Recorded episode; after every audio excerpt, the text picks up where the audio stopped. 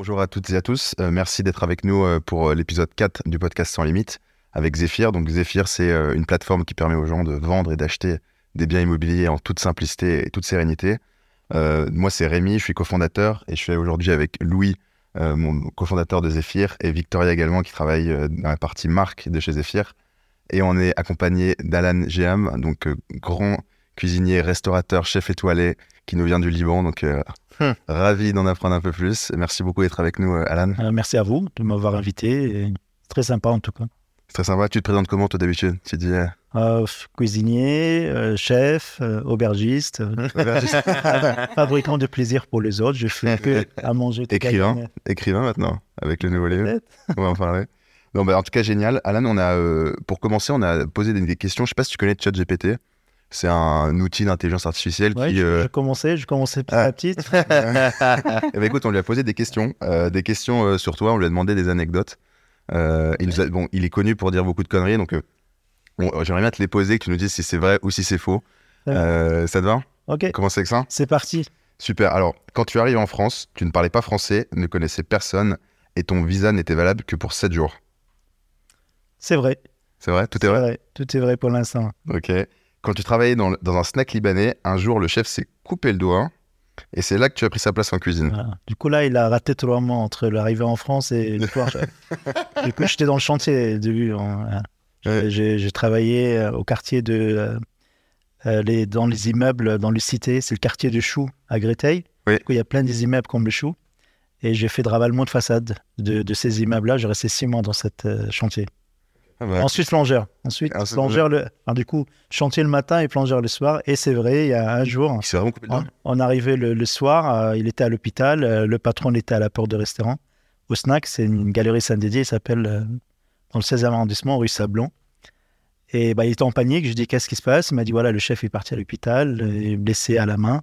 Je dis ah, tu t'inquiètes pas, je vais m'occuper de tout. Et j'allais me sauter, j'allais me sauter sur le mise en place, sur le service. Et j'ai fait mon premier service tout seul en France, c'était, euh, on peut dire, juin ou juillet 1999. Euh, Ça s'est bien passé? Euh, J'ai créé un grand bordel dans la cuisine, j'ai fait à manger. c'est le principal, c'est le principal. Bon, bah, écoute, bon, pour l'instant, pour l'instant, tout est vrai. Tu as changé de nom de Azam à Alan parce que c'était plus facile à prononcer pour des gens. De Azam, Abdallah Al-Jeham à Alain Jeham, c'est vrai. Bon, euh, plus facile, mais dans le même temps, euh, j'avais un, problème avec mon histoire, avec mon enfance, qui était très, très, très compliqué. Je suis né en Libéria. On a quitté Libéria entre jour au lendemain à cause d'un coup d'État euh, dans les années 79-80. Du coup, je suis parti au Liban, 17 ans de guerre civile. J'ai perdu beaucoup de collègues, beaucoup de voisins. je grandis dans, les quartiers les plus populaires de, du Liban, du coup, Tripoli, dans le souk de Tripoli. Mon père, très, très. Euh, mon père, en fait, c'était pas. Il a perdu tous ses sous en, en, Afrique. Du coup, quand il était au Liban, il s'inquiétait, il dépensait pas, il, avait, on n'avait pas de sous. Il m'a ramené de, à l'âge de 10 ans de travailler avec lui. Du coup, il était très, très dur, dur avec moi, il était très militaire.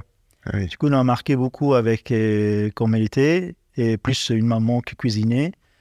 Euh, oui, j'ai grandi entre deux, euh, avec mes voisins qui sont de l'argent pour euh, sortir, aller se balader à Corniche, que nous, on n'avait pas le moyen de ça. En fait, il y avait beaucoup de difficultés pendant mon enfance.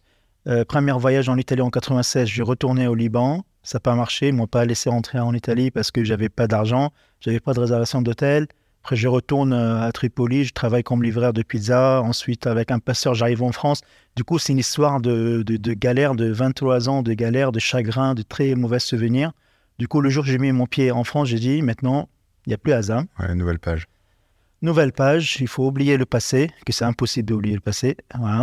En plus, c'est pas un passé d'un mois, c'est 24 ans de la, de la vie. Du coup, c'est décidé, j'ai décidé à changer mon prénom et ensuite recommencer ma vie. Et je suis en France, la plus belle pays au monde. Parce que, ça, c'est. On a eu de la chance, tu as failli partir en Italie du coup. 96. Arrivé à l'aéroport du Milan, euh, bonjour, bonjour, vous faites quoi ici? Bah, Je vais faire du tourisme, c'est génial. Euh, tu, vas, tu, tu, dors dans quel hôtel? Je n'ai pas de réservation de Ah, bah, super, tu dors où? Je ah, je, uh, I will reserve un hôtel, une place, comme ça je parle quelques mots anglais. Il m'a dit très bien, vous avez d'argent? Euh, Non, j'ai pas d'argent. Oh, super, quel beau tourisme. Du coup, une marche arrière, ils m'ont fait retourner au Liban. Voilà, c'est ça. On l'a dit comme ça, mais c'était peut-être le pire période dans ma vie euh, parce qu'ils m'ont laissé quatre jours dans un, euh, à l'aéroport de Prague. À l'époque, Prague, elle n'était pas encore Schengen, c'était l'Europe de l'Est. Et je me laissais quatre jours assis sur les banquettes, pas d'argent, pas des affaires, pas de passeport, rien. Et T'offres à manger quand même? Même pas, même pas manger, manger, je fouillais dans le poubelle ou demander aux gens si vous me donner un sandwich, quelque chose. Ah oui. Saigner de nez, c'était vraiment un cauchemar. On était Sympa, pas le comme ça par terre. Sympa. Ouais, voilà. là j'ai retourné. L'hospitalité. L'hospitalité tchèque. Ouais, écoute, bah, on en, on en, on en Ouais. reparlera, on va- un peu reparler de l'enfance, mais waouh, impressionnant. Ouais. Et ah, est-ce que tu as obtenu ta première étoile en seulement un an? Euh, première étoile, c'est euh, en 98, euh, pa- pardon, 2018. Voilà, 2018. C'est 19 ans de champ de bataille quand même. En France et 24 ans de galère au Liban. du On a coup, enfin, euh, on a enfin trouvé une erreur. Fêté, ouais, il s'est trompé avec celui-là. bah écoute, en tout cas, tu nous as déjà pas mal parlé de l'enfance. On aimerait bien justement revenir un peu sur bah, comment t'es arrivé euh, bah, jusqu'ici. T'as un parcours incroyable, mais comme tu dis, il a commencé. euh, il a même pas commencé au Liban d'ailleurs. Il a commencé où? T'es né où? Libéria, Monrovia. Et t'es parti à 5 ans, coup d'état, tu du coup, le problématique, je sais pas à quelle date je suis né. Là, sur Ah oui. les passeports, c'est le 1er janvier. Ma mère, elle me dit entre Noël, fin d'année. Ma tante, elle dit non, c'est avant Noël. Bah, du coup, on n'a pas exactement la date. Mais le 1er janvier, c'est facile. Ah, C'est incroyable ça. si tu veux, tu peux choisir la même date que moi, le 20 25 décembre. ah, voilà, c'est beau. C'est entre, les deux. Toi, c'est vrai. C'est incroyable, mais comment, ça se fait? Il y a, Parce que t'es né euh, hors, Euh, hors d'un hôpital En ou- fait, je, me rends compte euh, qu'il y a pas mal de gens qui sont nés en Afrique et le met le 1er janvier. Ils sont pas à la date exactement. D'accord, parce qu'ils ont eu des accouchements euh, pas dans les. Oh, peut-être là, il n'y a pas d'administratif, ou c'est Mm. fermé, ou ça va, la semaine prochaine, on va aller déclarer les gamins. Ah, c'est à qui lui? On ne sait pas. Bah, voilà. ça, ça, c'est plein de gamins partout.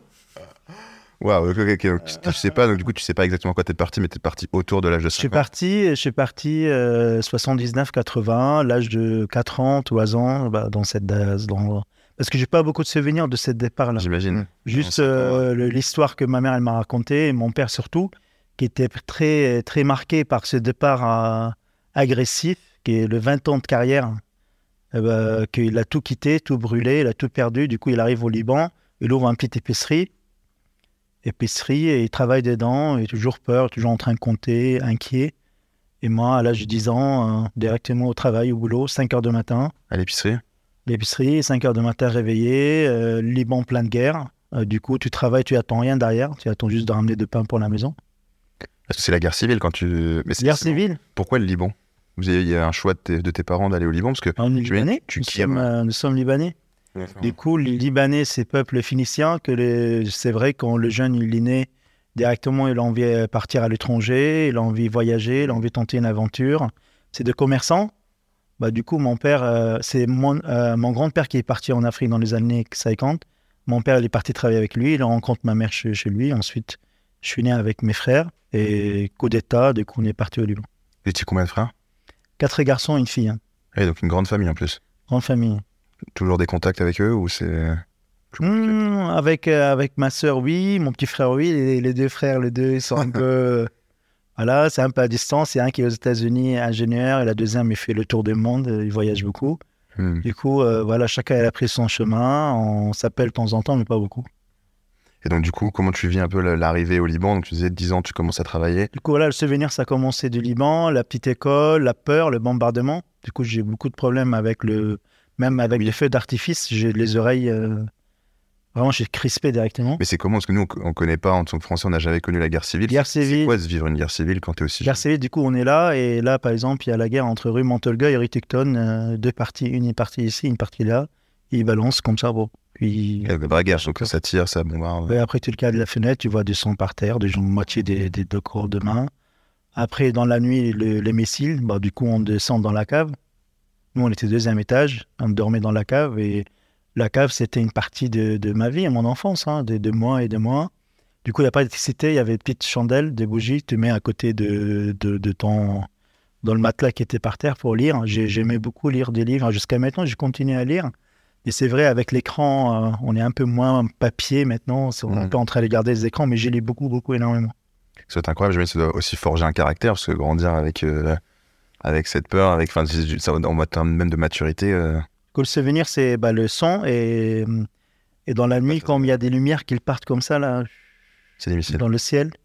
Et ensuite, euh, une maman qui est en train de remuer une gamelle. L'odeur de, de parfum, des épices à la maison. Et c'était un moment magique de manger un plat, une soupe, une potager. euh, en- Tu retrouvais du des choses simples. hein. Des choses simples, mais c'était vraiment.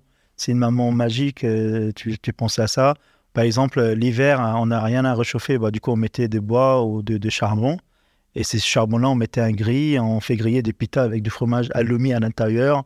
On mangeait les, C'est le, le, le, le- le- le pita croustillant avec les halloumi qui fondent. Bah, tu oublies tout qu'est-ce qui se passe à côté?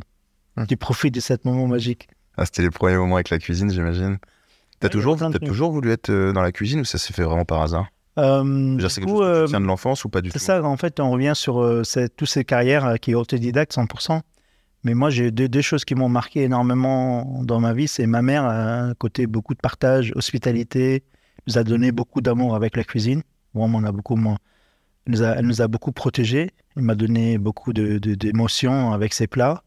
Du coup, oui, t'as envie d'être comme ta maman. Quoi. C'est maman, elle fait plaisir à tout le monde. Toute la famille vient les voir, tout le monde l'aime. Tu dis, oh là là, si un jour je vais être comme ma mère, ça veut dire je vais, tout le monde va m'aimer, tout le monde va être autour de moi, il attend que je finir la gamelle. C'est réussi aujourd'hui. Et côté papa, euh, très dur, il me donnait un gros paquet d'argent, de livres libanais pour compter. Du coup, moi, j'étais gamin, je commence à compter 1 plus 1, 2, et ensuite je me trompais, je prends une claque. Écoute, je choisis c'est quelle tarte là ou là, mais tu prends une. tu sais pas où y arriver, des fois tu esquives, mais ça marche pas, pas, tu prends l'autre côté. Du coup, c'est ça les... mes deux écoles, en fait, mes deux formations, c'est l'école de la vie, euh, côté maman, côté papa. Et la guerre civile, elle dure combien de temps au, au Liban? Guerre Parce- civile, c'est fini en 89, 90, du coup, 17 ans.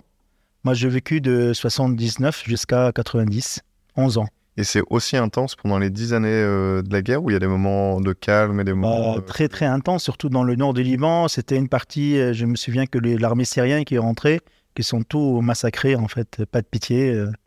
Et après, il y avait des petits groupes à l'intérieur de la ville qui essayent à prendre le contrôle sur la ville. Et, et toi, le petit gamin, ah, il n'y a pas de bombardement, bah, du coup, tu vas à l'école. L'école, c'était euh, comme, euh, c'était mon, mon nid de protéger de tout ce qui se passe autour de moi. J'étais beaucoup impliqué à l'école. Du coup, je, je figuais de la guerre, je figuais aussi le, le travail avec mon père qui était très difficile. Tu faisais les deux, donc tu allais à l'école la journée et tu travaillais avec ton Après-midi, père. ouais, et j'essayais des fois à m'engager dans le, dans le sport. Du coup, c'était vraiment un moyen à, à- à- à fuguer ma, ma- la, la réalité de la vie. La musique, les sports. euh, je m'intéressais beaucoup sur qu'est-ce qui se passe à l'Occident, qu'est-ce qui se passe en France, aux États-Unis. et, bah, Je jouais de basketball, je faisais de ping-pong. Mais depuis que je suis gamin, j'avais cet côté compétiteur que j'ai envie vraiment d'être le numéro un quand je commence à jouer des ping-pong.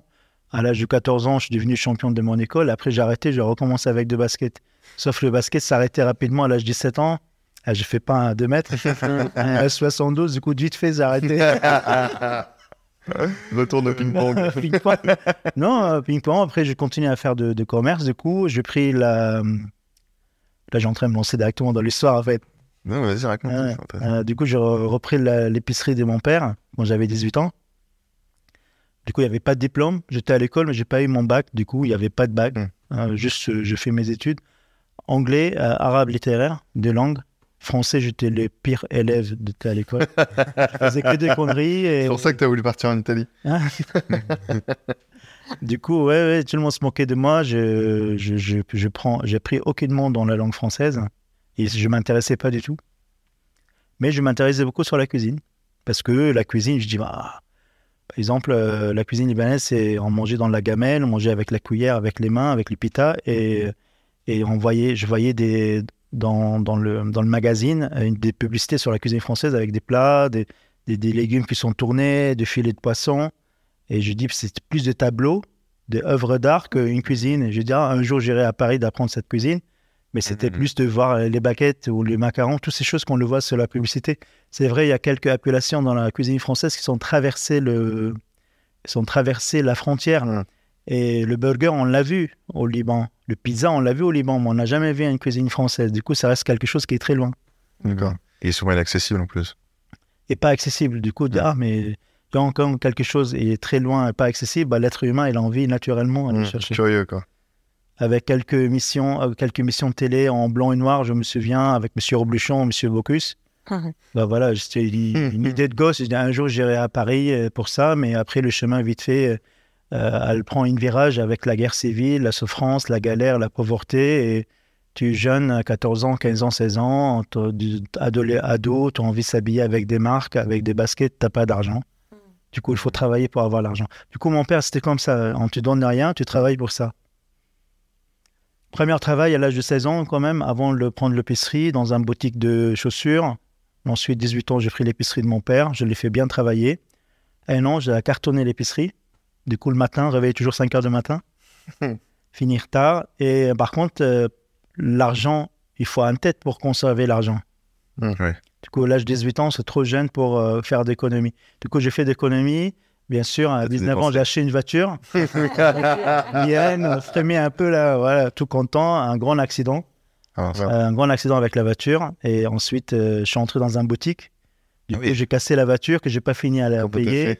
Ensuite, il faut que je paye d'argent pour le monsieur. Il n'y a, pas d'assurance voilà, à l'époque. Euh, peut-être maintenant encore, je sais rien. Tu avais fait la fête? J'ai entré dans un boutique de, de, lingerie, des, vêtements, des pyjamas et tout ça. Mais comment tu as fait? Tu conduisais, tu t'es pas arrêté? En fait, c'était une journée qui est le début de, d'hiver. Du coup, c'était, c'était très mouillé. Et là, la voiture, elle a tourné. Euh, ah merde. Elle est dans un boutique. Comme quoi, faut pas de voiture. Ouais, jeune, jeune, 18 ans, tout content. Euh, ta boutique, il fonctionne, tu as de l'argent, tu achètes une voiture. Bah, du coup, j'ai cassé la voiture et je devais beaucoup d'argent pour réparer la boutique que j'ai rentré dedans. Bah, du coup, j'étais pas bien, déprimé. Euh, je commençais à abandonner la boutique. Bah, la boutique, elle a fait faillite. Et je devais de l'argent pour le monsieur que j'entrais dans sa boutique. Du coup, à l'âge de, de 20 ans, j'avais presque 10 000 dollars de dette. Ah oui, donc difficile. Et, à quel moment C'est fini la guerre civile, là, c'est fini. on est le 91, euh, fini guerre civile. 92, euh, euh, bah, service militaire, c'était obligatoire, 18 mois. À cause d'une cataracte, pardon, cataracte jeune dans mon œil gauche, je me suis trouvé dans la cuisine. C'était mon première expérience, du coup. Au début, on faisait à manger pour 5000 euh, personnes. Après, euh, vite fait, je suis allé faire à, cuisiner pour le de, club privé de colonel. Euh, voilà, très, bon, très bel souvenir. Et à quel moment tu te dis, bah, j'ai envie d'aller en Italie, en France, j'ai envie de partir du Liban? Bah Là, j'ai envie, là, j'ai envie, j'ai envie, mais c'était très compliqué. J'essaie à voyager, ça n'a pas marché. Et comment tu fais dans ces cas-là? Ah bah il y a quelqu'un qui s'appelle passeur. Tu donnes de l'argent, il te ramène. Et comment tu parce que c'est un concept qui est très euh, éloigné de quelqu'un qui est né en France, euh, qui euh, voit que à la télé ce genre de concept. Comment ça se passe dans la pratique quand tu veux partir bah, Du coup, premier passeur, c'était quelqu'un qui travaillait dans la sécurité de l'ambassade d'Italie. Le chef de sécurité qui connaît bien l'ambassadeur d'Italie. J'ai rencontré son frère, par hasard, dans la ville de Tripoli. Il me dit voilà, tu me donnes 5000 dollars, euh, je te ramène, euh, tu vas là-bas, tu prends une visa. Du coup, euh, je, je prêtais le 5000 dollars. Mais avant, avant, là, parce qu'on va trop loin, il y a encore quelque chose. Du coup, 92, service militaire. 94, mon frère, mon grand frère, il tenait une épicerie, épicerie à Tripoli. Il est venu me voir, il m'a dit, moi, je vais partir à l'étranger. Du coup, est-ce que tu peux prendre la suite de la, la, boutique? J'ai dit oui, il n'y a pas de problème. Du coup, la boutique, il avait des dettes. J'ai tout récupéré, j'ai cartonné, j'ai ouvert une deuxième boutique en 95. J'ai gagné beaucoup d'argent. Qu'est-ce que je fais? J'ai acheté une voiture. la deuxième fois. Deuxième fois. Pas d'accident, par contre, juste euh, sortir, euh, tout ça. Et à chaque fois, tu as envie d'aller chercher la dernière, la dernière BM, dernière Mercedes. Du coup, je commence à sortir, boîte de nuit, tout ça, 22 ans, euh, tout le monde venir te voir. Et ben, j'ai laissé tomber la boutique. Quand tu laisses tomber ton commerce, malheureusement, il s'écarte ta gueule. Du coup, là, 95, 10 000 plus, 10, euh, plus 7 000, ça fait 17 000 dollars de dette. J'avais 23 ans. là, hein. là, je rencontre le passeur. là, je rencontre le passeur pour me dire, écoute, c'est bon, je te ramène en Italie. J'ai fermé la boutique, j'ai laissé les dettes là-bas. Il y avait des dettes de fournisseurs et tout ça. Je suis allé, et je suis allé voir ces passeurs. Je me suis prêté l'argent, 5000 pour euh, me ramener le visa. J'ai eu le visa en Italie. Et là, en 96, j'arrive à Milan. Ou 97, j'arrive à Milan. Pas de passeport, pas d'argent. Du coup, ils m'ont fait marche arrière. Prague, ensuite Beyrouth. Du coup, tu retournes à Tripoli euh, en 97 euh, avec euh, 22 ou 23 000 dollars de dettes. Et dans le quartier, quand dans ta tête que tout le monde fêtait ton départ, on a fait plein de pots avec le copain, que je suis arrivé en Italie, et tout le monde dit Ah, tu penses à nous, tu nous appelles. Ben, en fait, ça a duré 4 jours. Ouais, parce que c'est vrai que comment tu Bah, prépares ce genre de moment Parce que potentiellement, c'est des proches que tu reverras plus jamais. Mmh. Tu, tu reviendras peut-être dans 15, 20 ans. Tout le monde m'a ramené à l'aéroport, on a fait la fête à la veille, salut, machin, tiens, un petit cadeau de souvenir. Oh non. là. T'arrives à T'as Milan. donné ta voiture à quelqu'un? T'arrives à Milan, voilà, quand il fleure, bah, dis non, non, tu rentres pas. Après, tu vas à Prague, tu restes ces 4 jours, 4 nuits de. De- C'est horrible. Et ensuite, tu retournes, euh, tu retournes quand tu arrives à, à l'aéroport de Beyrouth, du coup, il te, garde en, il te met en garde à vue. Parce qu'il ne sait pas qu'est-ce qui s'est passé ni en, Italie, ni en Italie, ni en Prague. Il faut attendre du courrier qui vient de là-bas. Du coup, euh, tu es toujours soupçonné que tu as fait de trafic ou quelque chose, en fait. Et toi, tu juste, euh, tout bêtement, tu n'as pas de réservation d'hôtel et tu n'as pas d'argent. En même temps, c'est dur à cet âge-là. Enfin, moi, je sais que si j'étais partie de chez moi euh, comme ça, toute seule, à 23 ans, et je connaissais rien, il y aurait forcément des erreurs qu'on aurait fait, quoi. Mm. Et tu te dis, je vais partir pour quitter mon pays. Est-ce que le premier truc auquel tu penses, c'est réserver un hôtel? Non, je pense pas. Tu te dis, ok, je vais arriver là-bas et je verrai bien sur place. Et, et en En fait, fait, euh, je pense euh, les choses qui te compliquaient quand tu as déjà quitté Liberia entre le jour et le lendemain, tu as quitté ta chambre, ta maison. Je n'ai pas de souvenir, hein, je suis pas en train de dire à, à l'âge de 3 ans ou 4 ans, mais j'étais un gamin et c'est sur moi, j'étais choqué. Et tu arrives gamin aussi, un coup tu dors dans la maison, de nuit tu dors dans la cave, tu es encore choqué. Du coup, c'est une enfance qui est très choquante. euh, Du coup, euh, 23 ans, tu vas en Italie, tu reviens, tu repars. euh. En fait, c'est là pour l'instant, j'ai en train de vous parler, cinquième échec quand même. hein. C'est Liban, euh, la Libéria, Liban, première épicerie, deuxième épicerie, premier voyage, cinq échecs. Avec des succès aussi. C'est ça qui te donne euh, un peu d'espoir quand même. Pour l'instant, il n'y a pas du tout de. Des, des petits, des petites bribes de succès. euh, Des, Des- Mercedes- des Mercedes. Des, des voitures achetées. Des BM. de, maman, de- de maman magique. Du coup, voilà, là, on est dans le 97, dans le centre de Tripoli. Mon père à côté en train de m'engueuler. Oui, tu m'as jamais écouté. tu- J'adorais avoir des cheveux longs. Du coup, à l'âge de 18 ans, j'ai commencé à pousser. Avant, j'avais pas le droit parce que je, je ressemble à une fille. Euh, je, je, je- je travaillais, pardon, désolé. Ça coupe un peu, c'est pas grave. Du coup, euh, oui, oui, bah, mon père, très dur, hein, il est là, tu m'écoutes pas, maintenant c'est fini, tu as fait beaucoup de conneries, regarde-toi, 23 ans, tu as dit que tu vas voyager en Italie, alors hello l'Italie. Oui, c'est vrai, il avait raison.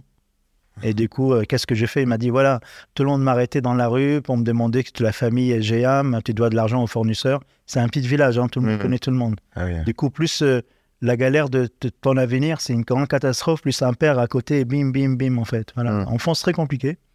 Du coup, ok, ça marche. Euh, je suis allé travailler.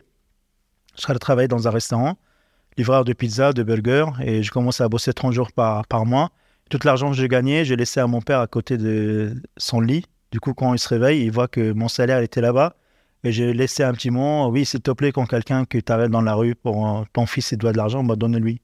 J'ai resté comme ça presque 14 mois, 15 mois. Ça doit être dur, ça. Boulot, travail, travail, travail, travail, travail, une seule chose, c'est tout droit, avec le moyen que j'avais entre, euh, entre mes mains. Du coup, C'était la France, alors. C'était quand deuxième passeur, Ah, normalement interdit de venir en France 5 ans, interdit de venir en France, pour, enfin en, en Europe, en Schengen. Du coup, il y a quelqu'un qui me Ah, dit... t'as une- t'as eu un bannissement. Oui, euh, oui, bien sûr. Ah donc, euh, Mm. Euh, du coup, un deuxième passeur dit écoute, moi, je change ton passeport, 5000 dollars, et je te, fais pas, je te fais envoyer à Paris. J'ai dit oui. Du coup, changement de passeport. Tu arrives à Beyrouth avec un passeport vierge, où il n'y a pas de visa dedans. Tu arrives là-bas au- aux douanes, les gens tu les gardes comme ça. Je ne sais pas, ils les gardent de quoi en tout cas, il n'y a pas de visa. Et ensuite, tu te fais passer, tu montes dans l'avion sans visa, et là, tu avais la peur de ta life comme ça. Pourquoi? Parce que j'ai eu des cauchemars, le retour d'Italie. Moi, j'ai dit, c'est sûrement, ils vont me faire retourner, impossible de me laisser passer. Du coup, la peur, la peur, tu arrives à Orly, il y a quelqu'un qui vient, une dame qui vient m'appeler, me dit, oui, bonjour, euh, Azam Algem, c'est qui? Je dis, c'est moi, venez avec moi. Il me laisse dans un bureau pendant quelques heures, presque 4 heures ou 5 heures. Ça fait peur, ça. Et après, elle vient, elle me donne mon passeport. Un autre personne qui vient me donner mon passeport, me font partir par la porte derrière de Orly, dans le parking. Et elle te dit quoi? Ils étaient dans. Est validé Rien. J'ai pas de valise. Normalement, le prévu que tu viens, juste un sac à dos, pas de valise, pas rien. Tu leur as dit quoi? Cette fois, t'avais appris. Tu leur as Non, dit mais- t'avais déjà un Ils hôtel étaient dans le coup. Ils étaient avec toi. Tu sais, Ah, Ah, tu sais pas Et t'as jamais su? Tu peux pas dire. C'est une organisation entre l'aéroport de Beyrouth et l'aéroport d'Orly, en fait, tout simplement. D'accord, donc oui, donc ils, étaient là, ils savaient qui t'étais. euh, Après, voilà, peur, oui, il y avait des peurs, tremblements, tu sais pas c'est qui, machin, tout ça, tu vois pas ta bouche, juste il t'a laissé, il t'a dit, vas-y, euh, va faire ta vie, quoi. Bon, euh, au moins bonne chose de faite. Là, t'arrives, euh, Et- tu vas à Orly, tu vois un bus, Paris, T'arrives en France, ouais, qu'est-ce que tu fais? Direction Chambre de Mars. Du coup, comme j'adore le goût du luxe, euh, Tour Eiffel. Du coup, j'ai dormi sur place, je voyais Tour Eiffel le matin et le soir Tour Eiffel. euh, Tu la voyais s'illuminer la nuit. voilà. Tu voyais les touristes. euh, Et alors, Paris, c'était comme ce que t'imaginais ou... Ah, c'est encore plus joli. Bon, du coup, tu t'es un peu inquiet, tu vois. En fait, la différence, c'est très grand, c'est très vaste. euh, du coup, tu vois beaucoup de monde. Moi, je viens d'une petite ville. Hein. Et 100 000 habitants à l'époque de 100 000. D'accord. Ouais, Toute la ville, avec les banlieues. ouais, donc totalement différent.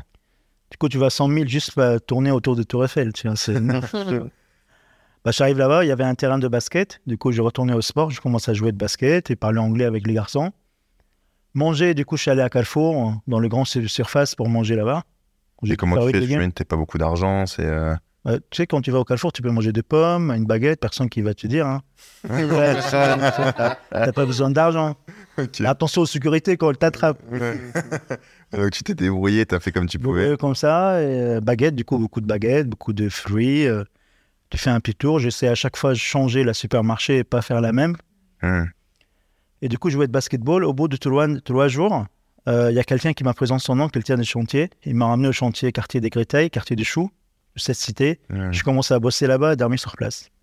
Et comment Waouh, ça, génial. comment ça se passe Parce qu'il sait du coup que t'es euh, euh, que t'es pas rentré légalement sur le territoire ou tu lui dis rien Bien sûr, bienvenue, on t'attend. Vois, c'est les bons clients. Pourquoi En fait, c'est une métier à risque. Du coup, monter sur le chauffaudage, il n'y a pas beaucoup de gens qui le font. Il y a beaucoup de gens qui font de peinture à l'intérieur, mais grimper sur le chauffaudage, 20e étage, sans ceinture, sans casque, il n'y a, a pas beaucoup de gens courageux. Il n'y a que comme moi qui as une galère. En fait, moi, je ne peux pas reculer en arrière, je ne peux pas retourner en arrière et je peux aller tout droit. C'était une opportunité à grand risque et bah, je suis allé directement. Et le monsieur qui t'a ramené, tout simplement, il, euh, par exemple, il s'était engagé avec Société Bouygues. Sur chaque tête, il prenait, par exemple, par jour 5000 francs. Il te donne à toi 500 francs. Il prend sur sa tête, ta tête, 4500 francs. Ah oui. C'est qui ton passeur ou qui? Non, Non, le- ah, le- Ça, c'est un chantier. autre, si, un- on peut pas dire passeur, c'est chasseur de tête, on peut le dire. Ouais, Euh, ok. Qui ramène des gens qui veulent juste travailler, à nettoyer euh, les immeubles avec les cachers. Bah, lui, il, prend, il déclare comme un salarié. Il s'est très bien payé par rapport à Société Bouygues, sauf il nous donne, il prend là sur la tête et nous, il donne une petite partie.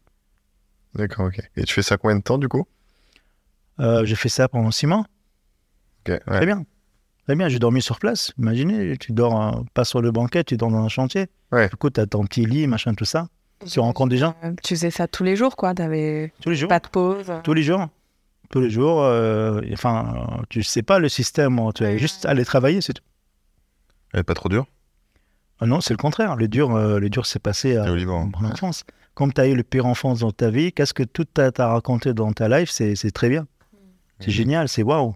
Manger une grecque, frites. Mais tu mettais ton dans le baguette, c'est la classe. Avant, c'était baguette, euh, cornichon ou pas. Ouais. Maintenant, il y a des thon, il y a des mayonnaises. euh, je suis allé faire des courses à Barbès, chercher des tomates, des trucs. Vite fait, on a déménagé dans un, dans un studio à Place de Cambronne, deux rue Clouet, je me souviens toujours. Premier studio, rez-de-chaussée. Il y avait beaucoup d'humidité. Moi, j'étais tout le garçon dedans, c'est très bien, tout le garçon du chantier. Vite fait, je tombais au restaurateur. Avec, euh, je travaillais plongeur chez lui. Du coup, euh, le chef Tu l'as rencontré comment? Par des connaissances, un Libanais. Tu sais, il y a beaucoup de Libanais qui Ouais. tiennent de qui tiennent de restaurants. Du coup, euh, il m'a ramené chez lui les soirs. Bon, parce que j'étais, je travaillais beaucoup de clandestins sans papier. Ouais. Chantier le matin et les soirs hein, dans ses snacks. Pendant, pendant presque un an, on travaillait clandestin. Du coup, après l'accident qu'il y a eu avec le chef, moi j'ai fait le service. Le propriétaire de snack, il a dit Tiens, il est intéressant, le gamin, il sait cuisiner. On va l'aider euh, pour avoir ses se papiers.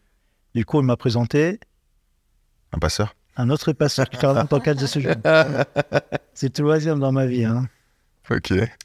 5 000 de- euros, 5 000 dollars pour avoir le case de séjour. Du coup, c'est un autre système. Tu, le restaurateur, il te fait un contrat. Tu vas à la préfecture. Normalement, tu n'as pas le droit d'aller à la préfecture parce que tu n'as pas de visa de travail. Mais euh, par de relationnel, euh, il te met un numéro, tu vas aller rencontrer des gens et tu donnes le cadre de séjour. Et ils le font parce que tu as un contrat? Ou ça juste parce qu'ils sont connectés si toi, tu vas tout seul sans le passeur, ils vont te faire dégager directement. D'accord. Ou il va te ramener au commissariat, ils vont te dire il faut que tu quittes le te- Le territoire en 30 jours. Bah, du coup, avec de relationnel, euh, ils m'ont donné un récépissé. D'accord. Donc là, c'est le début, euh, c'est le début de. C'est le début de la gloire. début de la- Et après, donc là, tu étais toujours à la plonge ou tu avais donné. Du coup, à fond, à fond, le travail, euh, je suis formé comme ça en fait. C'est... Bah là, tu dis, ah, mais comment tu travailles beaucoup, toi? Bah, À l'âge de 10 ans. hein. Ah, Tu es pleuré, pas pleuré. Mon père, il n'y avait pas d'émotion, quoi. Il, il bougeait pas. Et... Du coup, tu es formé à beaucoup bosser. Tu es formé à bosser 7 jours par semaine, 14 heures par jour. Euh, tu acceptes le peu parce qu'il ne me donnait rien. Ouais. C'est une école, c'est une école dure, mais aujourd'hui, c'est grâce à lui, je suis là aujourd'hui, c'est grâce à lui. Tu penses que ça, ça a joué dans ton succès d'aujourd'hui? Oh là là, je, toute ma vie, j'ai rencontré des choses. Les gens me demandaient, Ah, Alain, tu as fait de formation, de gestion, de commerce, rien, mais je suis formé de l'âge de 10 ans à travailler dans une épicerie, réveiller tôt, venir acheter les meilleurs produits, acheter en pluriel, vendre en individuel, c'est que je suis formé comme ça. Hum. Et là, le français Comment tu apprends du coup? Français, du coup, le rêve français, c'est d'apprendre la langue dur, française. ouais. Du coup, j'ai quitté, quand j'ai eu mon cadre de séjour, j'ai quitté le milieu de chantier. C'est un milieu égyptien, syrien, libanais. Du coup, on parle arabe littéraire. Hum. Et j'ai quitté le snack libanais, quand on parle libanais. Je suis allé dans la restauration française pour faire un commis à être cuisinier, je fais les deux. Et au bout de deux semaines, le chef, il me convoque, il me dit euh, Alain, on va pas te garder. Euh, barrière- il y a la barrière de la langue. On n'arrive pas à comprendre, tu comprends pas, machin, tout ça, on n'avance pas. Et là, j'étais presque en pleurs en disant S'il te plaît, donnez-moi une chance. Je vais vraiment faire d'efforts pour apprendre la langue française. Du coup, la mission, c'était d'aller à la maison, d'apprendre euh, la cuisine française. Du coup, je commence à apprendre le mayonnaise, le vinaigrette, et ensuite parler, euh, parler français, là, le, un, une, tous ces mots vraiment le début. Verbe être, verbe avoir, futur, présente, toutes ces choses-là. Euh, comment travailler dans la cuisine? Je veux une tomate coupée, taillée, euh, Hum. Ouais. Les mots techniques. les mots techniques. Et voilà, vite fait, euh, au bout de six mois, je commence à prendre forme. Et là, mon carrière commence à prendre vraiment un chemin, à traverser un chemin dans la restauration française. Du coup, c'est simple. Dans la cuisine, tout le monde râle, ils sont pas contents, ils veulent pas travailler le week-end, ils vont pas travailler Noël. Mais là, le premier arrivé et le dernier à partir, jamais demandé combien ils vont me payer. J'accepte tout. Et dernier à partir de la cuisine, bah, du coup, vite fait, tu deviens une pièce maîtresse Hum. de la cuisine. Et tout le monde, euh, ah, tu viens travailler avec nous, tu viens travailler avec nous. Ok. Et donc, comment c'est comment t'as évolué à partir de là? Ça s'est passé comment? Ouais, parce que de commis, euh, de commis à cuisinier, déjà, c'est un vrai plongeur, ou- plongeur Plongeur. commis, après chef de partie, euh, sous-chef, chef de cuisine en 2022, du coup trois ans après mon arrivée en France, Trois ans? Trois ans, C'est rapide aussi. c'est rapide, mais bosser, hein.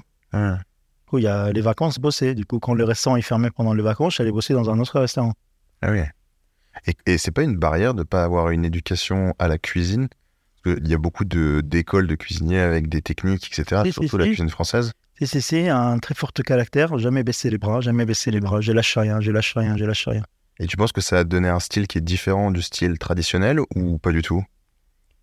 Traditionnel, il faut, faut connaître. Mais moi, je, comme la cuisine elle est très vaste, très grande, du coup, je commence à apprendre le base de la cuisine française, mais je faisais du coup, beaucoup de plats euh, qui s'appellent hit qu'on connaît. Je travaillais le curry, le tandoori, le Mm. moussaka, le hummus. Et j'ai pas envie euh, du Liban, en fait. J'ai pas envie de Liban. Le Liban me dit, tu sais faire un hummus Je dis non, j'ai pas envie de faire de falafel. Hmm. Bon, je veux dire, hein, c'est, euh, par exemple, quand je, quand je commençais mon travail dans la restauration française, euh, j'étais Alan Falafel, par exemple. Je m'appelais Alan Falafel, viens Falafel, tout ça. Euh, plus l'enfance qui est compliquée, plus cette cuisine, que j'avais honte de cette cuisine, de, de ma identité, j'ai envie de passer sur autre chose. Hum. Et pourquoi?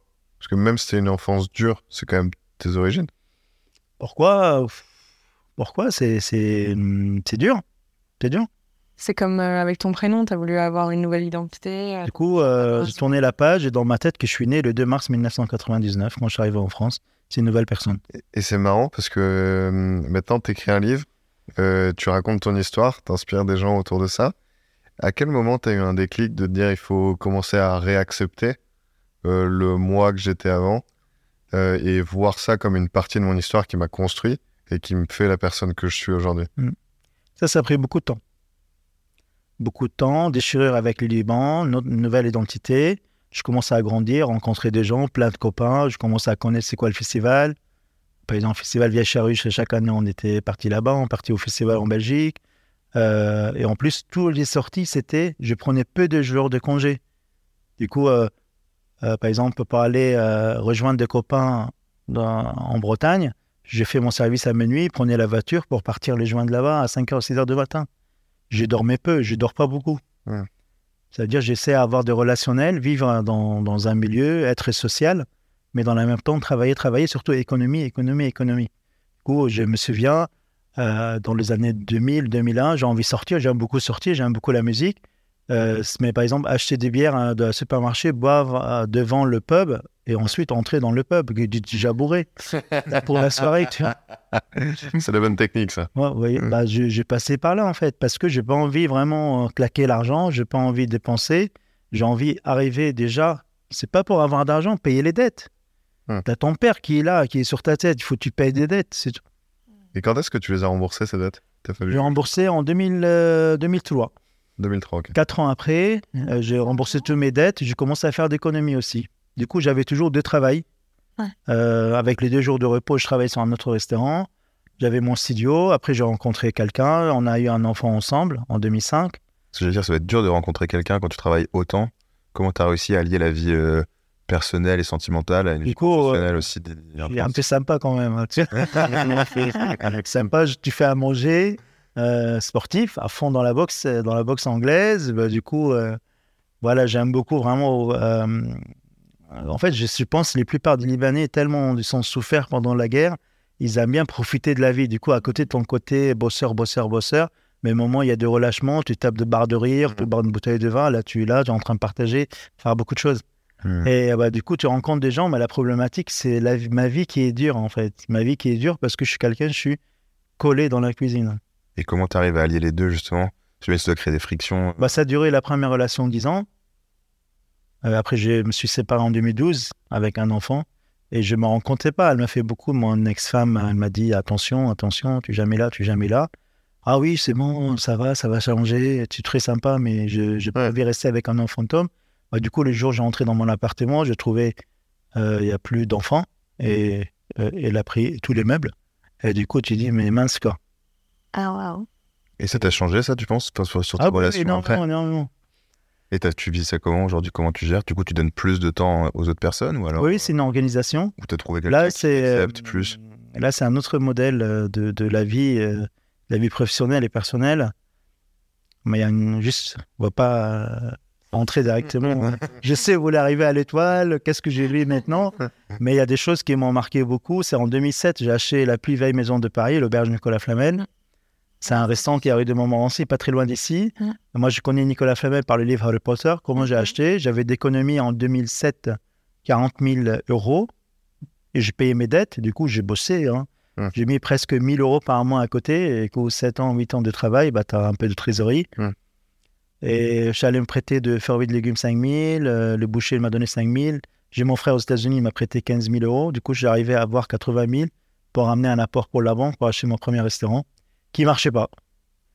Du coup, j'ai acheté un restaurant, euh, j'ai perdu mon poste de chef euh, le week-end et tu es dans un restaurant, il marchait pas. Là, j'étais obligé d'aller faire un saison à Saint-Tropez pour conserver le, conserver le restaurant et payer les frais tout l'été pendant 4 mois.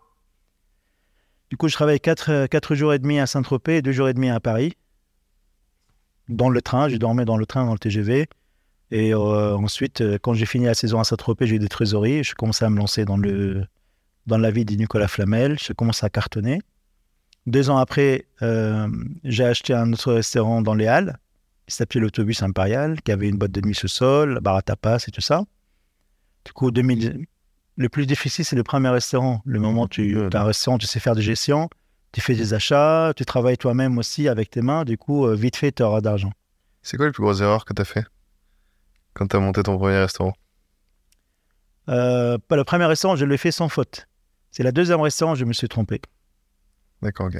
Sur deuxième. Deuxième restaurant, euh, du coup, euh, je, je suis passionné par la cuisine, mais je connais pas la vie de nuit. Du coup, j'ai créé une boîte de nuit sous sol Et moi, j'ai l'habitude d'aller au bar de, pour boire, mais je sais pas gérer un bar. Du coup, quand tu gères un bar, il faut pas que tu bois. Et moi, dans ma tête, qui c'est, tu es dans un bar, il faut que tu bois. Du coup, tu es plus bourré que les clients. Là, c'est. C'était ça, en fait. J'adorais la musique. Du coup, je mettais de perruque, je commençais à mixer et tout. euh. Bah, c'est le bordel, en fait. ça, ça a fini comment tout ça? On divorce 2012. Ah merde. Voilà, 2012. Et, et là, j'ai dit, euh, c'est. En plus, le 2012, c'était une année qui était très noire hein, dans mon carrière, parce que j'ai perdu mon père, du coup. Mon père, on a devenu très proche le dernier euh, 8 ans de sa vie. En fait, mon père, il m'a accepté quand je suis allé payer toutes mes dettes. Et je commençais à travailler, à être un chef. Là, il m'a accepté. Parce qu'il était fier de toi. Et là, le début, il m'a rejeté toujours, il m'a cassé. Et le moment que vraiment j'ai montré que je suis un homme, je sais pas, quelqu'un que j'ai envie de faire d'économie, j'ai- j'ai réussi à payer mes dettes. Bah, lui, il m'a accepté. Et la dernière, les dernières années de sa vie, on est devenus très, très proches. Hmm. Très proches. Comme, mais on parlait comme des, euh, pas des amis, comme un grand, un grand monsieur sage Hmm. et un jeune euh, bosseur et motivé. Il m'a confié beaucoup de choses. On n'a jamais parlé de passé. hein. Ah ouais?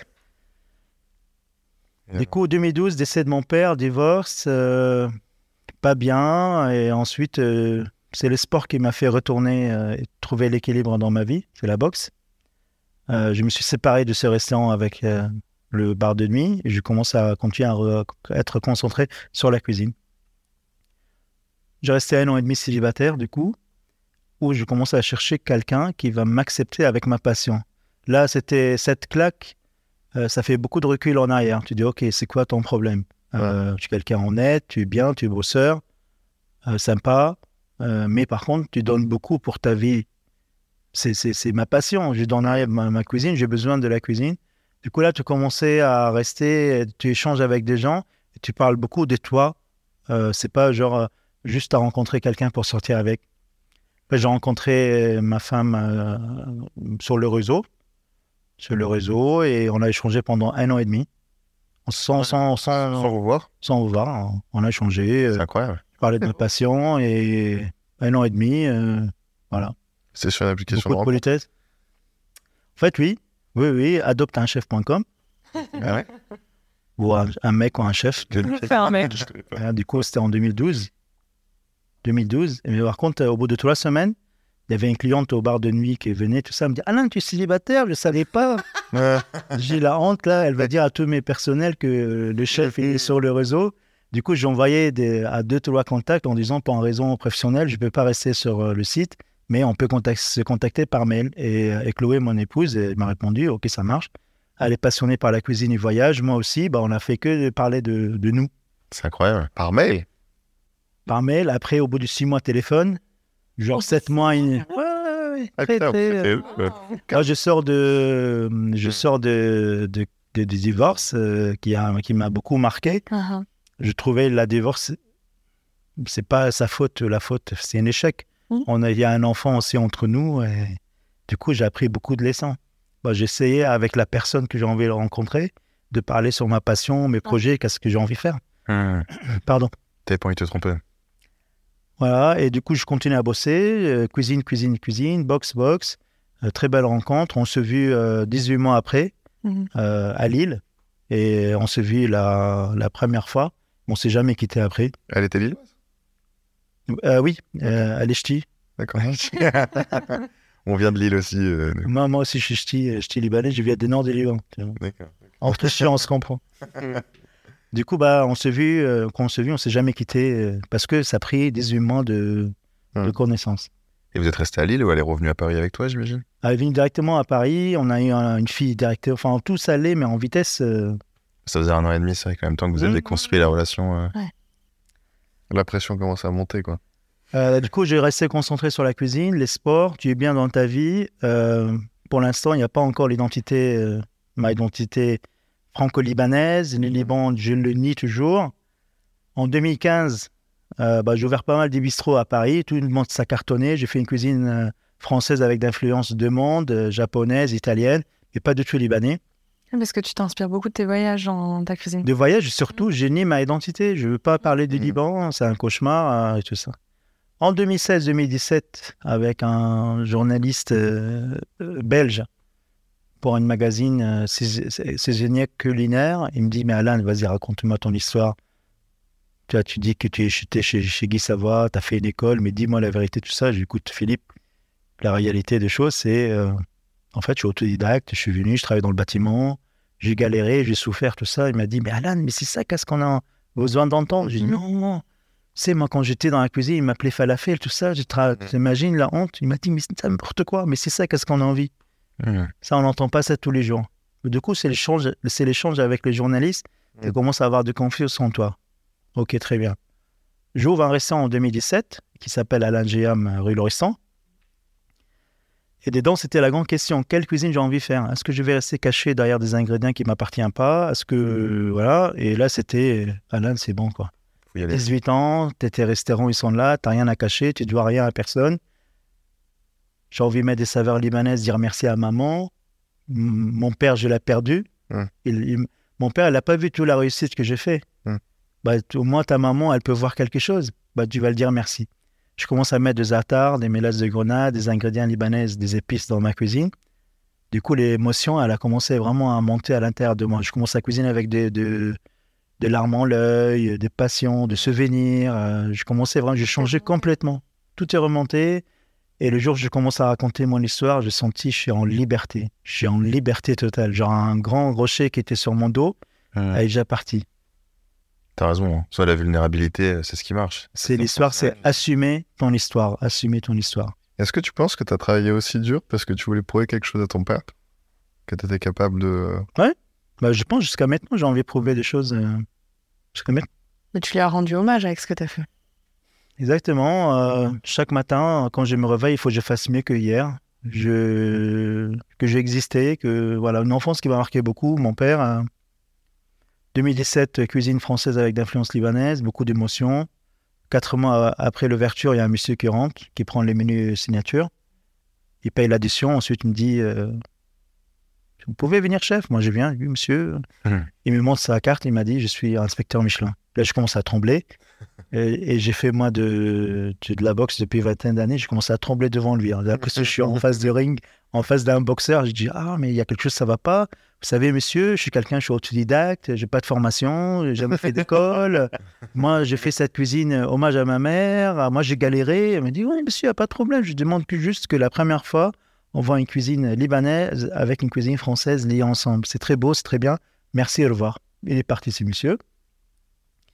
Du coup, moi, en 2007, quand j'ai acheté Nicolas Flamel, j'ai mis euh, une feuille sur, euh, sur la boîte électrique de restaurant quand tu allumes la lumière, objectif de rentrer dans le guide Michelin en 2007. Du coup, la première fois, tu rencontres un inspecteur de Michelin en 2017, dix ans après. Ouais. Du coup, il y avait quelque chose. Du coup, ce monsieur, il s'en va. Euh, plus de nouvelles. Moi, je continue à bosser, à gérer des restaurants, très bien, une boulangerie. Et euh, le 3 février 2018, euh, le matin, il y avait un journaliste de RTL, RTL, qui me dit Chef, on peut faire une interview avec vous? Écouté pour parler de Michelin. Bah non, euh, moi, je ne viens pas de Michelin. Moi, c'est. Moi, vous savez, je suis autodidacte. Il m'a dit Non, je vais parler de votre mère, de votre cuisine. J'ai dit Ok, ça marche. À 18h, il vient dans mon restaurant. Et il m'a mis le micro. Je commence à faire l'interview. Mon portable était silencieux dans, dans, dans ma poche. Du coup, il vibre. Et je prends le téléphone et je dis Allô, oui, bonjour, c'est Michael Ellis, le directeur de Michelin. Bienvenue à la famille Michelin. Tu as ton première étoile euh, Michelin. Wow. T'attends pas un appel pour une deuxième étoile là J'espère. Non, silencieux. Ça sonnait tout à l'heure. hein. Oui. Il a pris sa retraite, Michael Ellis. Du coup, bah voilà, j'avais la bouche qui était ouverte. Jamais imaginé que c'est vrai, euh, 19 ans auparavant, que tu es sur le chauffaudage d'immeuble et quelqu'un va te dire Ben, tu vas être le premier chef étoilé libanais en France et dans le monde. Puis surtout, tu l'as eu en 4 mois. En 4 mois, 5 mois. Il y en a qui mettent des années à l'avoir.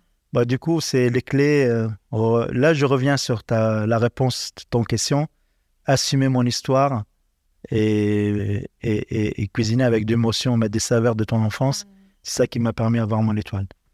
Ok. En fait, c'est la réalité, c'est la vérité, c'est le base. Mais comment, quel- comment tu vas comprendre? Qui va te dire pendant ton carrière? Vas-y, euh, il faut, Alan, il faut que tu fasses ça. Il n'y a personne. Sympa le journaliste. Tu t'entends encore bien avec J'ai pas de nouvelles, ça fait un petit moment. Et, et c'est ça, en fait. C'est ça, aujourd'hui, le conseil, c'est vraiment assumer notre histoire. N'importe on vient d'où, c'est le base de plein de choses. Il faut qu'on sente en liberté. Il faut pas qu'on sente qu'on est inférieur de tout. euh. Est-ce que tu penses que tu aurais pu l'assumer plus tôt, alors que tu t'étais pas prouvé suffisamment à toi-même que tu étais encore capable? J'étais pas encore prêt. Ouais. J'avais besoin de faire un copieur avec le Liban. Du coup, Étoile 2018, tu deviens naturellement l'ambassadeur de la cuisine libanaise. Ouais. Hmm. Alain Libanais, Liban, qu'avant, il parlait pas du tout du Liban. Alain, américain, breton, ch'ti, mais on parle pas de li- Liban. Liban, Liban, Liban, bah, la diaspora libanaise commençait à s'exciter. Le journaliste s'intéresse plus sur mon carrière. Je commençais euh, à avoir, euh, il y a un jour, il y a deux personnes qui sont entrées et m'ont dit, oui, euh, bonjour, on est le AFP. Moi, je pensais AFP, c'est le officiel ou le truc euh, Télérama, un truc comme ça. Hmm. Il m'a dit, Eh, c'est quoi votre fruit préféré? J'ai dit, c'est la grenade. Ils m'ont pris avec la grenade et ensuite, euh, j'ai vu cette photo de grenade, elle a fait le tour du monde. Une histoire. euh, Après, ils sont, les journalistes sont exagérés parce qu'ils m'ont appelé de SDF et les devinés étoilés. Hmm. Et moi, dans mon carrière, je vois pas du tout l'SDF. C'est quoi? C'est Hmm. quelques nuits aux chambres de Mars. Hmm. Tout le monde a pris les sacs à dos. On est parti en Thaïlande, en Islande pour faire de, de camping et tout ça. euh. C'était un peu dommage. Il n'y a eu même pas des photos, euh, des images que quelqu'un qui dort euh, par terre. Il a dit Alain Giam qui était par terre, après il devine étoilé. C'est le journalisme, c'est comme ça. Hmm. Mais après, c'est pas grave. Du coup, j'ouvrais le porte de restaurant, je vois Al Jazeera qui venait filmer. Alain Giam, il sort. Il sort de son restaurant, tout ça. Je dis Mais qu'est-ce que vous faites là C'est bon? Et bah, voilà, c'est. Bah, je commence à partager cette histoire. Je vois que vraiment cette histoire, euh, ça donne beaucoup l'espoir aux gens qui sont autodidactes. Ça donne Mhm. beaucoup de messages. Cette carrière, quand on commence de zéro, euh, tu remontes à la sommet de la gastronomie. Je commence à partager mon expérience de vie. Euh, Je parlais de, bah, du coup, assumer l'histoire, de travailler dur, de savoir compter, cuisiner avec d'émotion et surtout, surtout parler de mon rêve français. Mhm. Que c'est pas qu'aux États-Unis, ça existe le rêve euh, américain, c'est en France aussi. On est dans la, pla- la plus belle pays au monde, c'est la France. Ah, c'est beau. Et là, tu as 45, 50 ans Un truc comme ça? 45, 50. Euh, bah 45, je préfère quand même. Non, j'ai 48, j'ai 48, j'ai 48. J'ai 48 ans. euh, 2018, un grand virage encore, un autre virage de ma vie. Du coup, c'est tout simplement échec sur des échecs, sur des échecs, sur des échecs. Il y a un peu de per- persévérance. Du coup, j'ai rien lâché, jamais baissé les bras. Euh, même le doute, il suit de toute notre carrière. Ouais. Mais il faut juste que le battre le doute. Un peu de coup de fatigue, c'est pas grave. Demain, c'est mieux. Et euh, j'ai créé un restaurant pour la cuisine libanaise qui s'appelle Kasti. Kasti, ça, ça, ça veut dire mon histoire, Kostati en arabe. Et après, euh, deux semaines après le Covid, on a fermé le restaurant, que je viens de l'ouvrir. Là, tu vois encore, un- c'est pas un échec, c'est un échec mondial, mais tu vois la fin de ta vie, le- la fin de ton carrière. Restaurant euh, fermé, tu es paumé, tu sais pas quoi faire. Et là, ça recommence aussi. Rebondir, s'adapter. Tu dis, je croyais que c'était enfin fini. C'est pas fini. c'est pas fini. Euh, du coup, euh, le premier deux mois, je commençais à tourner autour. On pleure, pas bien. J'ai pris un emprunt de 500 000 euros pour ces restaurants. Et je commence à faire des livraisons. Du coup, j'étais- je suis formé au niveau de livraison. Le matin, j'ai préparé des plats, des plateaux repas. Et l'après-midi, j'ai livré pour les habitants dans, à Paris. Tu l'as livré toi-même? Les gens ne l'attendaient pas. Ouais. On a créé le concept. Du coup, le, le Covid, c'était vraiment une leçon de, de, de, de la vie, hein, le Covid. Comment s'adapter? Ouais. Bah, Aujourd'hui, tu fais un métier, euh, moti- un mo- mo- motard, tu aimes bien le moto, on vient te dire, bah, écoute, on prend ton moteur, euh, ton moteur, et ensuite, euh, et, et ton moto, et ensuite, tu vas nous montrer qu'est-ce que tu sais faire. Toi, toute ta vie, tu étais sur le moto, Ouais. et là, tu es un peu perturbé, et c'est exactement nous. Nous a fermé le restaurant, bah, montre-moi qu'est-ce que tu sais faire. Bah, du coup, tu commences à pousser ton cerveau à chercher des idées. Bah, j'ai créé le, le shawarma, shawarma rolls. Mm. C'est fini le Covid, on a ouvert une shawarma. Ça fait Bistro Castille, shawarma, Et ils sont en face, non? Sont en face. Après, depuis quelques temps, on a fait le, le manouché, c'est le- comme les pizzas libanaises. Euh, L'auberge du Col à Flamel, j'ai eu une étoile en 2022 Pourquoi mon premier restaurant. Et je commençais à. Je reste toujours la même personne. euh, je pose pas de questions, je fonce tout droit. Euh, la première chose quand je me réveille le matin, c'est vraiment conserver les choses que je, je, je l'ai fait en 25 ans de, de vie et rester toujours euh, quelqu'un de simple, accessible et de partage, du partage, du partage de cuisine, histoire, euh, conseil. Là, tu, à 48 ans, as un peu, tu prends l'âge de sagesse un Mm. peu, tu as, vécu beaucoup de choses. Et comment tu Voilà. te motives? Parce que j'imagine, après la première étoile, tu dois te dire, bon bah, j'ai vécu tout ça. J'ai la, la- la- bah, le- j'ai la récompense de l'étoile. Comment est-ce que tu te dis, bah, encore un resto, encore autre chose euh, euh, Et après, on pourra parler aussi des autres projets, mais Euh, garder les pieds sur terre et pas s'efflater avec les choses. Hmm. Euh, C'est une erreur que tu avais déjà faite avec les voitures.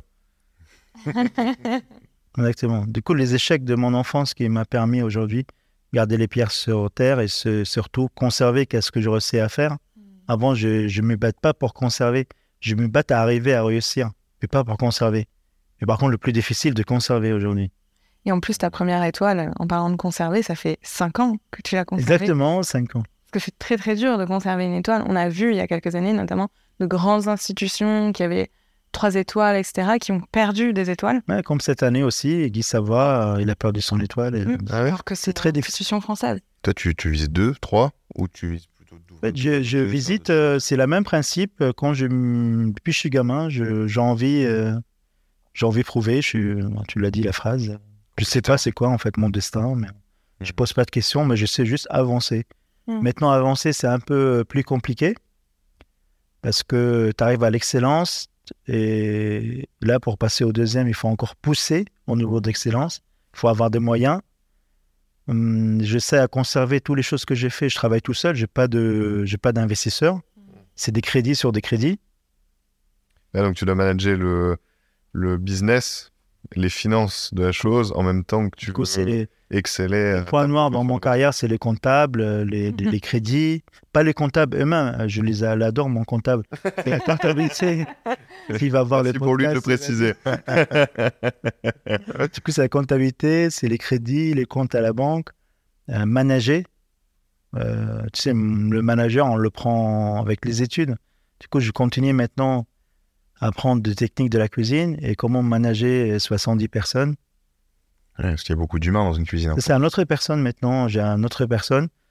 Euh, papa, avant tout, c'est une grande partie dans ma vie. Trois enfants, Enzo, Léa et Margot. Euh, ma femme, euh, voilà, c'est grâce à elle aujourd'hui, je suis là, qu'elle m'a supporté avec toutes mes idées des folies. Un grand dédicace à Chloé. Et euh, voilà, il faut être heureux, euh, être bien dans, dans notre peau. Et, et voilà, juste euh, vivre les choses, mais donner les moyens, donner la, la volonté, le courage. euh, et et c'est c'est plus, c'est plus du travail maintenant, c'est une passion, c'est ma vie. Il y a des gens, quand ils partent de leur travail, la- leur vie, elle s'arrête. Mais il y a, moi, je, je commence ma vie euh, Hmm. quand je pars à, justement, mon restaurant. Tu penses à l'après-cuisine ou il est beaucoup trop tôt et pour l'instant, tu es encore euh, 100% dans la cuisine? Si, je commençais à poser, c'est marrant, depuis quelques mois, je commence à poser des questions. Ok, j'ai fait des restaurants, mais est-ce qui va prendre la suite? Comment je vais faire derrière? Est-ce que ça va être des restaurants? Parce que j'ai créé des identités culinaires. Moi, mes restaurants, c'est très personnel. Le restaurant Alain Giam, c'est le seul restaurant au monde qui fait une cuisine française avec d'influence libanaise qui est étoilé. Hmm. Euh, Faites le bistrot Castille, c'est mon histoire à moi. C'est que des choses personnelles. Du coup, qui va prendre la suite, c'est pas un investisseur, c'est plus ton fils, euh, euh, ton neveu, euh, quelqu'un, ton sous-chef, quelqu'un qui a crié ça avec toi. Du coup, je commence à poser des questions. Et, euh, et à chaque fois, je dis, ah, je vais lever un peu le pied, mais je suis un peu plus dedans. Par contre, je commence à protéger ma famille de poser des week-ends et des vacances. Quand je suis avec eux, c'est avec eux. C'est toujours du voyage ni remboursable ni échangeable. Du coup, il n'y a pas de raison à changer la date, dernière minute. Et, euh, et surtout le sport, euh, salle de boxe qui est rue Le Paul Bilan, salle Jeanne d'Arc, que Jeanne d'Arc, Jeanne d'Arc. Du coup, je vais là-bas depuis 2000. Je suis vice-président de la salle. Euh, Ah. C'est la transmission de sport avec les jeunes. Rémi, il a fait 10 ans de boxe anglaise aussi. C'est pas vrai. il veut essayer de m'organiser un combat. Ouais. C'est pas vrai du Bon, tout. voilà, c'est ça un peu l'histoire. hein, L'histoire de qu'est-ce qui s'est passé. Et... Incroyable. Et le livre, du coup, qui est derrière toi, Mon Liban? Le livre, euh, bah, toute cette histoire, j'essayais vraiment de le mettre dans, le, dans un livre, euh, immortalisé, on dit. Oui. Voilà. Du coup, c'est un livre, euh, c'est une partie de moi. C'est l'histoire de mon Liban. J'ai appelé mon Liban, c'est mon Liban, comment je vois le Liban à l'étranger, du coup. Le Liban en France. Parce qu'aujourd'hui, euh, ça fait 25 ans que je vis ici et je sais que je vais rester quelques années encore. J'ai beaucoup, à- je, je suis beaucoup attaché à la France. Euh, je vraiment, je, moi, je vois la France que c'est la plus belle pays au monde. On a la chance d'être ici. On vit surtout à Paris. C'est une ville qui est magnifique. Avec tous les bonheurs que j'ai eu, je suis en train de donner en fait euh, une histoire, un livre, des photos, reportages, cuisine, avec le petit commerce que j'ai fait rue Saint-Martin. Euh, je donne d'opportunités de jeunes de travailler, de jeunes étudiants, quels qu'ils soient français ou libanais. Euh, Il y a 70 familles qui vivent aussi dans le restaurant. Qui... Ouais. Il, y a, il y a beaucoup de choses maintenant, ça se passe. C'est ça qui est génial. Tu redonnes, euh, tu redonnes un petit peu de ce que tu as eu la Bien chance sûr, d'accumuler. bien sûr, bien sûr. Bon, c'est incroyable. Et, et peut-être pour la fin, est-ce que tu peux me donner une, euh, une recette que les, que les auditeurs pourraient essayer euh, chez Oui. eux? Voilà, le de- taboulé, le taboulé libanaise, bien sûr, c'est pas de taboulé de semoule. Ouais. Du coup, c'est le persil plat. Il faut bien, bien les hacher finement, pas au ciseau, au couteau, un bon couteau. Et ensuite, la tomate, la belle tomate euh, cœur rouge, tomate euh, euh, de cœur de bœuf, bah, coupée, taillée en cubes, du jus de citron, euh, du boulgour concassé toute petite, le mettre un petite cuillère à café, et ensuite des cibettes émincées, huile d'olive. Non, non, non, non, tout est cru, c'est une salade, c'est beaucoup de fraîcheur. C'est taboulé traditionnel libanaise, plein saison, on y va. On y va? Ok. Ouais, cool. Incroyable. En tout cas, Alan, merci beaucoup. On a adoré euh, bah, discuter avec toi, en apprendre plus sur ton histoire. Elle est Ouais. incroyable. C'était passionnant. Et donc, euh, bah, n'hésitez pas à vous abonner, du coup, euh, épisode 4 avec euh, Alan. Merci à tous qui nous ont écoutés. Merci.